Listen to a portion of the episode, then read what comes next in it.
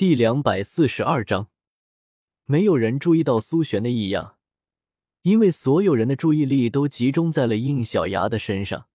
当然，就算注意到了，也看不到他身边的另一个金发异瞳的苏璇。就像这样，按你说的引导他，你给我看到的那个未来就可以改变了，是吗？面对苏璇的问话，起源之女的眼神里显露出了无奈和疲惫。未来嘛，我给你看的，严格来说，只能是我自己的经历，跟你没有关系。我只不过是不想你们再走上同样的道路上而已。如果是这样的话，那就算我们改变了，你自己命运不也依然如此吗？为什么要不惜如此？因为这是唯一的机会了。这一次，不仅小牙选择了不一样的道路，就连这个世界也出现了不一样的涟漪。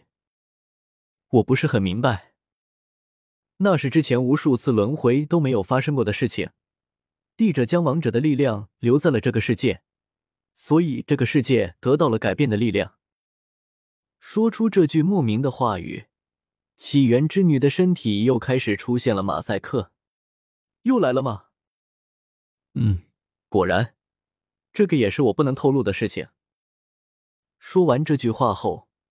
起源之女也消失在了苏璇的视线里。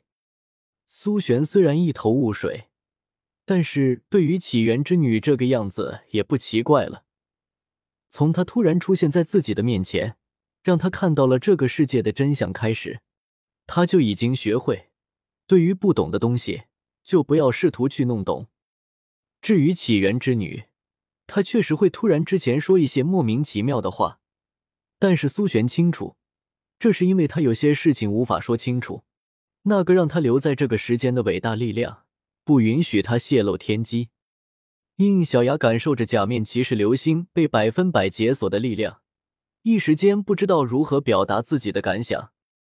而就在这个时候，他此时的流星造型也发生了异变，在原本流星风暴蓝金色造型的基础上，从身前到背后延绵出一道艳丽的星球图。这幅星球图还是一张有着远近感图，从最远最中间的太阳，坐落在印不牙的背后正中心的位置，向外分别出现颜色各异的星球，其中一颗印小牙认识就是地球，而这颗地球正好落在他的心脏位置，所以印小牙可以看地见。地球这个是太阳系，到底是怎么回事？小曼的提示的响了起来。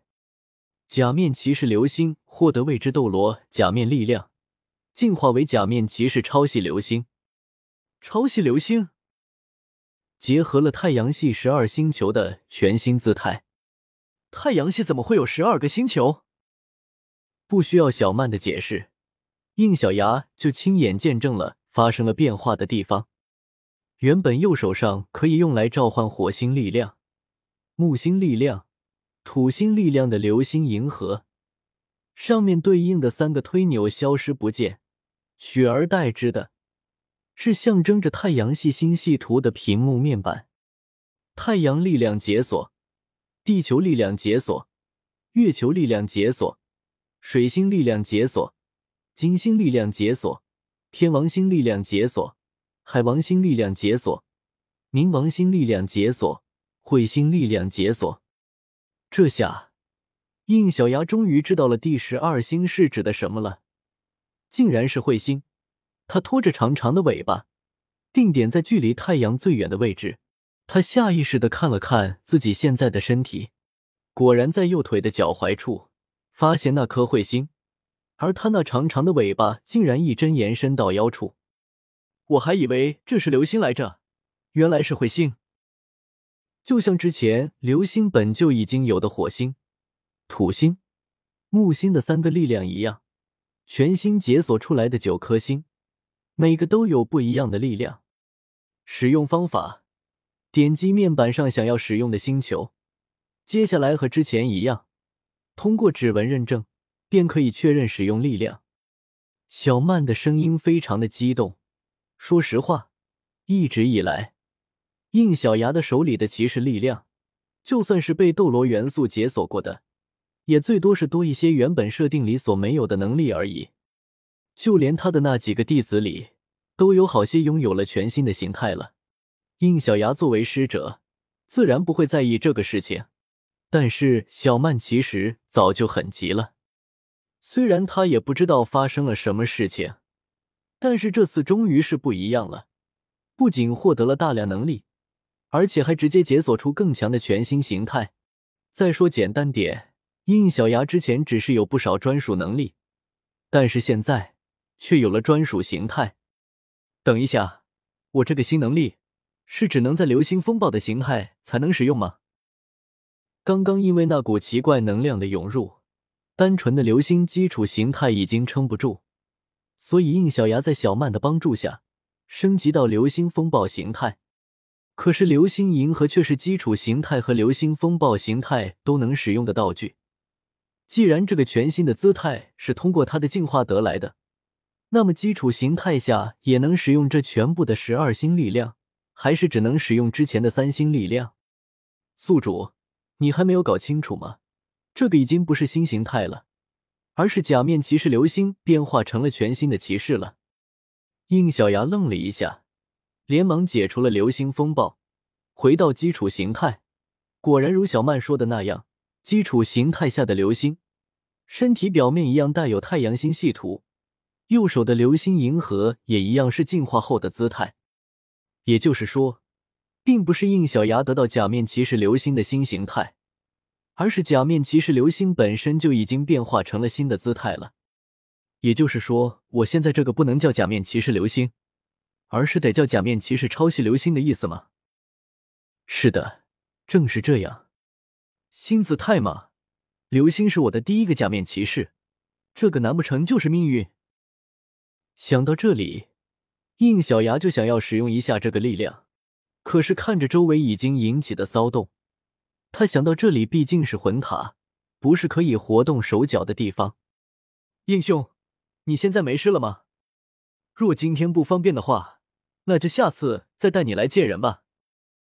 哦，没事了，抱歉让你们担心了。我们接着上去吧。这时，将众人劝散的苏璇回到他的身边，眼神略显闪烁的说道：“变强了。”嗯。虽然我也不知道怎么回事，应小牙抬起头，这个魂塔的顶端放着什么东西？十二摇了摇头，不知道。我们七怪也还没有能到顶层的水准，是吧，苏璇？啊？